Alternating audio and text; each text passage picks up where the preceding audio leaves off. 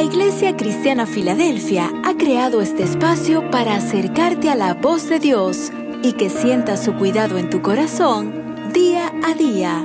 Iglesia Cristiana Filadelfia, un lugar de amor fraternal.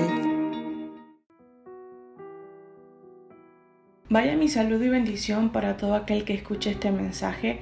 Mi nombre es Jay Marterán, miembro de la Iglesia Cristiana Filadelfia en Maracaibo, Venezuela. Este devocional se titula Plena confianza en Cristo. Me gustaría leerles un extracto del, Filipenses 3 para poder comenzar. Y dice, por lo demás, hermanos míos, alégrense en el Señor. Para mí no es molestia volver a escribirles lo mismo y a ustedes les da seguridad. Cuídense de esos perros, cuídense de esos que hacen el mal, cuídense de esos que mutilan el cuerpo porque la circuncisión somos nosotros, los que por medio del Espíritu de Dios adoramos, nos enorgullecemos en Cristo Jesús y no ponemos nuestra confianza en esfuerzos humanos.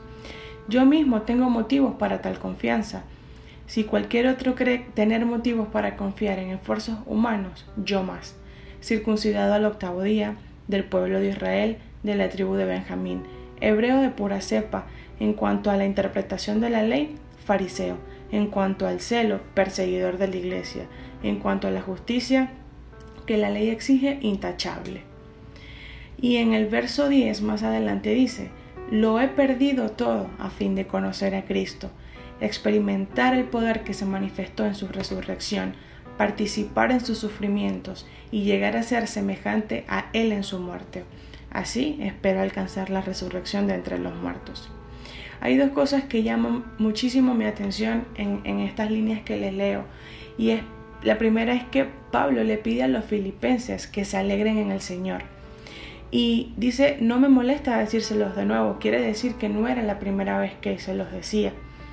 Y la segunda cosa es la afirmación de no poner su confianza en esfuerzos humanos, porque aun cuando tenía moral y terrenalmente todo el derecho y motivos aún para hacerlo, él lo consideraba como una pérdida por causa de Cristo. Probablemente hoy tú y yo estamos afligidos porque las cosas no han salido del todo bien, porque sentimos que hay un potencial dentro nuestro que no termina de explotar, o porque nos esforzamos demasiado dando el todo por el todo y los resultados no son los mejores. ¿Te sentiste así alguna vez? Yo hoy solo quiero animarte a que te alegres en Dios, que confíes en Él, que te refugies en Él. Estoy hablando de la confianza que tuvo Noé al construir el arca en condiciones totalmente increíbles y contra todo pronóstico, pero su mirada se mantuvo siempre en Dios y en la palabra que había recibido. También te hablo de la confianza que mantuvo Job en medio de los días más difíciles y dolorosos de su vida, que aún habiendo perdido todo, nunca renegó el amor de Dios.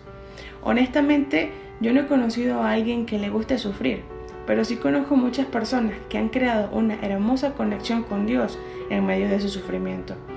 Cada vez que la tempestad viene a nuestras vidas, de la misma manera sobreabunda en nosotros el consuelo de Dios. Además, hay un gran propósito en nuestro dolor cuando eh, nuestras experiencias servirán como único consuelo a otros que pasen por lo mismo. Así que esto es otro motivo para que te puedas alegrar.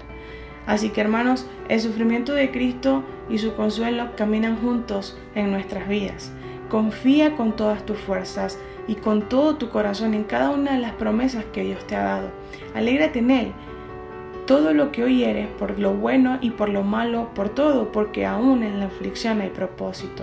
Cuando puedas entender esto y aceptarlo, entonces tendrás plena confianza en Cristo y en que Él tiene el control de nuestras vidas.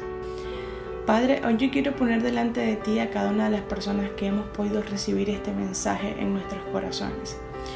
Te pido, Señor, que permitas que tu Espíritu Santo pueda ayudarnos a alegrarnos en ti en todo tiempo, que pueda ayudarnos a tener plena confianza en Cristo Jesús, que pueda ayudarnos, Señor, a entender que nuestro sufrimiento puede tener un propósito y sobre todas las cosas, Padre, que pueda hacernos